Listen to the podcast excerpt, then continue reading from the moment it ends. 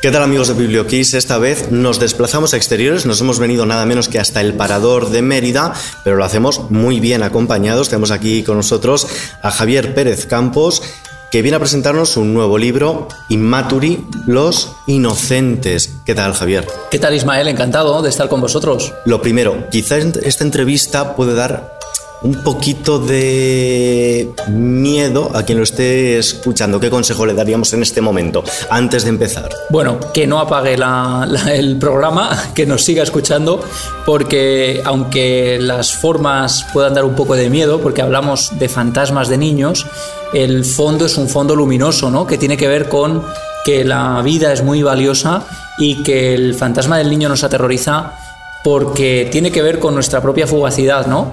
Y de alguna manera el libro es un libro que busca también la luz, que es un viaje hacia la luz y hacia la esperanza. La última frase del libro, esto no es muy spoiler porque no tiene que ver con la trama principal, pero la última frase dice todo es ahora, ¿no? Y yo creo que eso es muy relevante. Bueno, entonces, si tenéis un poquito de miedo o si es por la noche, descargad el episodio, lo escucháis mañana de día y a los que no, pues vamos allá. Imaturi, ¿quiénes son Imaturi? Bueno, pues era la manera que tenían en la antigua Roma de denominar a los que habían muerto antes de tiempo, de manera prematura, a los niños que fallecían y que había además que enterrarlos Ismael de una manera muy especial. Es decir, a los, los, niños en la antigua Roma en el siglo I no se les enterraba de manera común como al resto de los fallecidos, sino que tenemos ejemplos en la arqueología de niños enterrados en el interior de ánforas, niños enterrados dentro de vasijas, eh, niños que aparecen con los eh, con enterrados digamos en los cimientos de algunas casas que se les ha clavado también con unos clavos muy particulares es decir eh, se ha procurado cuidarse de ellos de manera muy especial también se les denominaba auroi en la antigua Grecia y en el fondo es el ejemplo de que el fantasma del niño es uno de los más temidos y tiene casi una identidad propia. Y esto en nuestros días se ha traducido, podemos decir, en nuestra cultura cristiana, en que los niños también tienen un ritual de enterramiento aparte, por ejemplo, en un ataúd blanco. Sí, es algo que, se ha mantenido, ¿no? Y, y, que se hace de una manera especial, quizá también porque es especialmente dolorosa. Pero ocurría, por ejemplo, en la Edad Media, y esto es muy interesante porque es una figura que luego no se ha repetido culturalmente. En la Edad Media, cuando moría un niño sin bautizar, incluso cuando moría antes de, nacer, ¿no? antes de dar a luz, cuando moría el feto, y era enterrado sin nombre, en muchas ocasiones regresaba casi caminando, aprendiendo a caminar, y se aparecía a sus familiares porque de alguna manera reivindicaba que se le pusiera un nombre. Era el poder del nombre. Y decían los viejos tratados medievales que cuando se le daba un nombre a ese feto no llegado a término, este ya desaparecía porque se le había dado una dignidad, ¿no? Para poder pasar al otro lado. Y esto es lo que se traduce en nuestra cultura cristiana, por ejemplo, en que hasta que un niño no era bautizado, no podía ser enterrado en, en sagrado. Sí, de hecho, fíjate, y esto es muy curioso, aquí en Extremadura en el cementerio de Aceitunilla, en las Urdes, existe la creencia de un niño que se aparece siempre a las puertas de un cementerio, un feto de estas características, porque lo describen como una figura todavía no muy bien formada, con una cabeza especialmente grande. Eh, David Gutiérrez, uno de los últimos testigos que se han encontrado con él, hablaban de algo parecido a lo que se ve en una ecografía ¿no? de una mujer embarazada de tres o cuatro meses de, de embarazo, de gestación, ¿no? Y claro, la zona en la que se aparece este niño blanco es siempre a las afueras del cementerio de Aceitunilla, y eso tendría un sentido, porque a los niños no bautizados se les enterraba a las afueras del cementerio, porque no se le podía enterrar en, un lugar sagrado. Pero tú en este libro lo que nos hablas es de apariciones de niños. ¿Por qué dan tanto miedo, tanto terror cuando es un espectro de alguien tan pequeño? Pues fíjate, es una cosa muy. Mm, que, quizás es la gran pregunta que me hizo eh, investigar este fenómeno, ¿no? Porque es un fenómeno muy particular. Niños, creo que no hay ningún libro en el mundo sobre apariciones de niños, de fantasmas de niños, y que sin embargo culturalmente sí que ha tenido mucha fuerza eh, a nivel reciente, ¿no? Tenemos los ejemplos de la niña de The Ring que sale del pozo para vengar su muerte, de las mellizas del resplandor que se dan la mano al final de un pasillo, de estas gemelas, de el niño paralítico que tira la pelota en el final de la escalera, eh, el niño también que aparece en esta película maravillosa de, de, Guillermo del Toro, ¿no? que es el espinazo del diablo y que ha muerto por un obús y sigue apareciéndose casi como una imagen recurrente. Pero claro, lo que yo descubro es que a nivel histórico ese miedo que no se parece a ningún otro se ha repetido a lo largo de la historia y para todas las culturas. Y mi hipótesis es que el fantasma del niño nos aterroriza especialmente, primero porque es lo más antinatural que puede ocurrir, porque es algo absolutamente inesperado y que destruye también a la, a la sociedad cuando muere un niño ¿no? de esta manera, y también porque el fantasma de un, de un niño funciona como un espejo en el que vemos reflejada nuestra propia fugacidad, ¿no? El fantasma del niño viene a decirnos que él ha muerto a deshora y que por tanto tampoco existe la certeza de un mañana para nosotros, que ya somos adultos y que nunca sabemos lo que puede ocurrir, ¿no? Es casi como un memento mori, ¿no? La función que durante mucho tiempo a nivel cultural existió en la Edad Media, por ejemplo, de estos elementos arquitectónicos que venían a demostrarnos o a, o a decirnos o a recalcarnos que la vida podía terminar en cualquier momento. Y porque al final también antropológicamente y genéticamente estamos preparados para asumir la muerte de alguien que sea mayor que nosotros, pero no que sea de la generación inferior. Claro, es algo que nos eh, deja totalmente destruidos ¿no? y que nos parece incomprensible y quizá por eso se le ha dado estos nombres tan particulares, Inmaturi, Auroi, hablamos de antigua Roma, antigua Grecia, y también se les ha dado una manera de enterrar distinta al resto, ¿no? Y al final estamos aquí en el siglo XXI, estamos en el parador de Mérida, y aquí hay un niño que de vez en cuando pues hace alguna trastada. Sí, y esto es muy curioso porque fíjate, yo he venido mucho al Parador de Mérida, estamos en un lugar histórico, para la gente que nos esté escuchando hay que explicarles que estamos en una sala muy particular, casi a la entrada del Parador, a mano izquierda hay un salón, que es el Salón de la Chimenea, que en la época en que esto fue un antiguo hospital, era el lugar donde se ubicaba los enfermos más graves, a la gente que no tenía posibilidad de moverse, porque justo enfrente estaba la capilla, la iglesia, y se colocaba aquí a los moribundos porque de esta manera se les ayudaba a que pudieran escuchar al menos la, la, misa, ¿no? Con lo cual estamos en un sitio muy especial a nivel histórico. Esto ha sido hospital de pobres, ha sido casa de dementes de Mérida, ha sido también cárcel y ha sido hospital en varias ocasiones. Y precisamente nos contaban que aquí la aparición recurrente, y por eso el, Parador de Mérida es un escenario fundamental para mi libro Inmaturi, eh, pues que el, una de las apariciones recurrentes es un niño, un niño de unos 5 años que se aparece por zonas muy concretas del parador y que ha sido visto pues por personal de dirección, por la, la, mujer del director, por ejemplo, los hijos, incluso por trabajadores, empleados del lugar que están convencidos de haber visto a un niño de corta edad que se desvanece en el salón que actualmente se utiliza para, para el desayuno, ¿no? Nos has explicado también en el reportaje que está adjunto a, este, a esta entrevista, a este podcast, que especialmente los hijos del director del hotel incluso llegaban a, interactuar con este, vamos a decir, con este espectro. ¿Son los niños más pequeños los más sensitivos a estas presencias? Bueno, todas las culturas han creído que los niños tienen unas capacidades que van perdiendo con el tiempo, ¿no? La psiquiatría ha hablado del amigo invisible como una figura recurrente que tranquiliza a los adultos, pero lo cierto es que a veces, esos amigos invisibles han llegado a ser vistos después por los propios adultos, ¿no? Y eso es algo que nos resulta realmente eh, estremecedor. Yo en el libro cuento algunos casos como el de una mujer en Sevilla que decía a su pequeño que había un nene en la puerta de la finca que quería entrar. Y la mujer, mmm, creyendo que era un amigo invisible, pero prefiriendo por si acaso eh, cuidarse de aquello, decía que no, que no, que, el niño no entrara. Déjale, le decía, déjale que se quede eh, fuera de casa, que no queremos que entre. Y el niño insistía, el nene quiere entrar, ¿puede entrar el nene? Y ella decía que no. Y un día una noche que ella está volviendo de Sevilla con su hijo en la parte trasera del coche, se adentran en la finca y de pronto el niño dice, mira mamá, el nene. Y cuando la mamá mira fuera del coche, al lugar donde está señalando su hijo, ve una cabecita, la coronilla de un niño, que asoma por la ventanilla justo donde su hijo estaba señalando.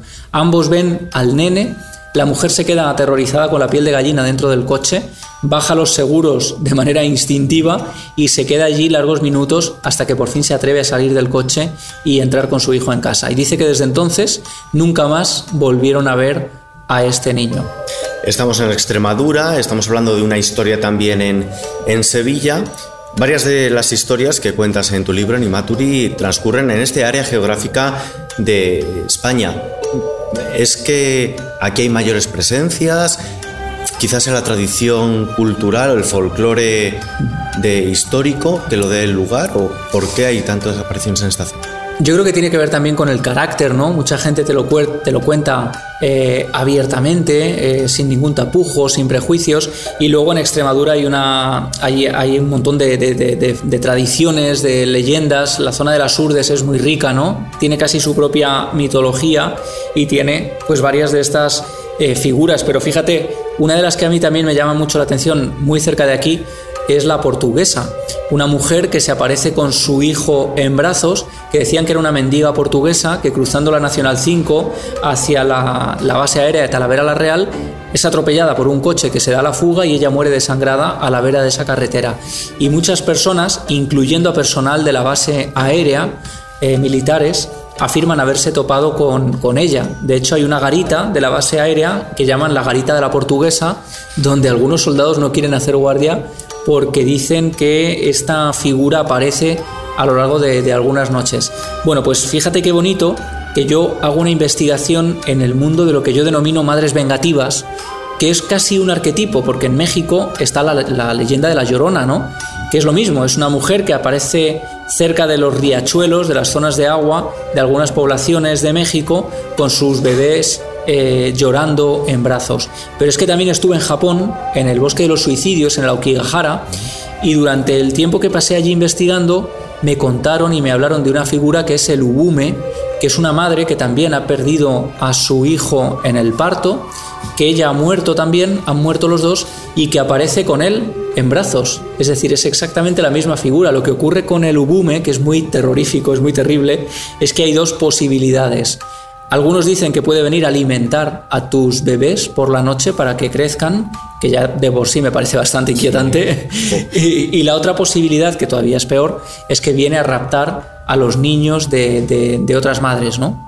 Comentábamos antes of the record, mientras veníamos hasta aquí, hasta Mérida, en el autobús que hemos venido, todo el equipo de compañeros de prensa, que quizá en el ámbito rural esto se habla más abiertamente, apariciones, visiones que hemos tenido. Quizás sea fruto de, también del, folclore o de la tradición que se pierde en el entorno urbano. Claro. O, incluso de la, de la mayor cercanía a la muerte como proceso final de la vida y como algo naturalizado, ¿no? Y que no se ha, no se ha perdido. También en muchos pueblos existía la figura eh, que cada vez se está perdiendo más del cronista, que era una persona del pueblo que iba hablando con la gente mayor y recogiendo sus historias, ¿no? Y cuando moría la gente mayor y ya no podía contar estas, estas cosas, el cronista al menos era el vector que nos iba deslizando estas, estas eh, creencias, estas tradiciones, ¿no? Y, de alguna manera me parece muy bonito que libros como Inmaturi también hacen esa función, ¿no? Sirven como, como el papel del cronista que va recogiendo historias, a veces tradición oral, que es nuestro patrimonio inmaterial, que es una auténtica joya y que cada vez que muere una persona mayor y nadie ha recogido esa historia, desaparece para siempre, ¿no? Estamos recogiendo casi tesoros arqueológicos. ¿Incluso consideras que la muerte a día de hoy se ha industrializado en cierto sentido? Sin duda, eh, muchos incluso empleados del sector ¿no? y que conocen a la perfección eh, han hecho libros como Ars Moriendi de Atalanta que hablan de cómo hemos desnaturalizado la muerte, cómo maquillamos los cadáveres para que parezcan vivos, cómo la muerte se ha convertido como en el gran tabú del, siglo XXI y es algo que no queremos ver a pesar de que convivimos con ello. ¿no? Y hay muchos doctores que ahora actualmente están reivindicando la, la naturalización de ese proceso e incluso la posibilidad de que las personas puedan morir en casa, ¿no? Y no tengan que morir en hospitales y puedan estar perfectamente cuidados y medicalizados en entornos, eh, digamos que son naturales y quizá incluso mucho más cómodos para la persona que se va. Incluso también más más tranquilos para el momento de la despedida de los familiares. Y eso es algo fundamental, ¿no? Fíjate qué curioso, pero muchas culturas han hablado de la figura del insepulti, que es el muerto que regresa o porque no ha recibido una correcta despedida, porque ha dejado cosas pendientes, porque no ha sido correctamente enterrado, que es literalmente lo que significa insepulti, el que no ha sido enterrado, o porque no ha sido sometido a los ritos o a las últimas voluntades, ¿no? Y esa es una idea que creo que es fundamental para, para el fantasma y que tiene que ver literalmente con el buen morir, ¿no? Y también en el ámbito hotelero hay muchos hoteles que tienen cierta, vamos a decir, tradición de que allí hay ciertas presencias, incluso con algunas habitaciones que no se ofrecen a la clientela habitual. ¿Por qué pasa esto en, este sector? Pues mira, esto es curioso, ¿no? Y en España hemos sido, em, hemos tenido quizás cierto reparo a contarlo públicamente por miedo a que eso pudiera afectar negativamente a los negocios, ¿no? Pero por suerte tenemos ejemplos como este en el que nos encontramos, el Parador de Mérida, que tiene una habitación muy concreta donde ocurren cosas, la 205. Es una habitación donde empleadas han tenido experiencias extrañas, donde contaban que mientras estaban haciendo la cama, cuando se daban la vuelta para abrir la ventana, se giraban de nuevo y la cama estaba totalmente deshecha con las sábanas tiradas en el medio de la habitación. Recibían llamadas a la puerta desde dentro cuando la habitación estaba vacía.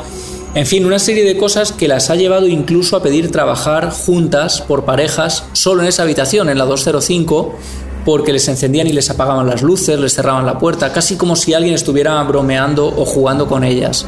Lo que uno esperaría de un niño, que en el fondo es lo que dicen que se aparece en el, en el parador. ¿Y por qué ningún fantasma, algún espectro, alguna aparición le da por fregarnos los cacharros en casa? bueno, porque si no me gusta ni a mí, imagínate hacerlo cuando no tendrías ni por qué, ¿no?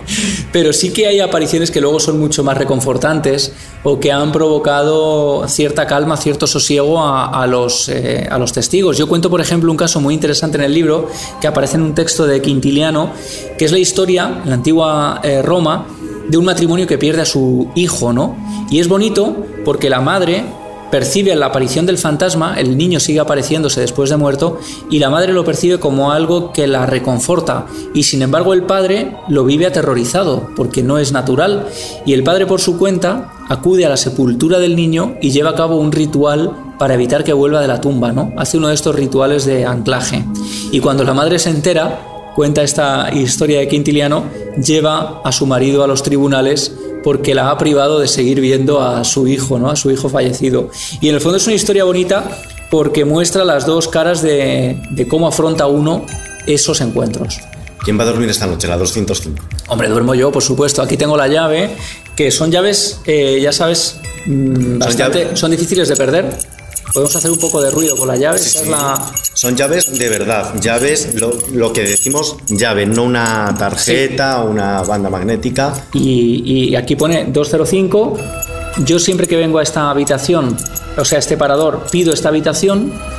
Y fíjate, me ha pasado alguna vez una cosa muy curiosa, que es que la habitación no estaba disponible porque resulta que muchas personas que ya conocen la historia de este parador vienen exclusivamente y expresamente a pedir esta, este número de habitación, ¿no? Lejos de lo que uno podría pensar, de que puede espantar a, la gente, no, no, hay gente que quiere vivir experiencias y bueno, mm, quiere probar, ¿no? A ver qué pasa. tenemos que decir que de la veintena de compañeros de prensa que estamos hoy aquí, ninguno nos hemos ofrecido voluntario a dormir allí. en parte me han dicho, cógela tú y, en parte también lo he hecho eh, gustoso. Estamos llegando ya a nuestro final, estamos en una radio musical.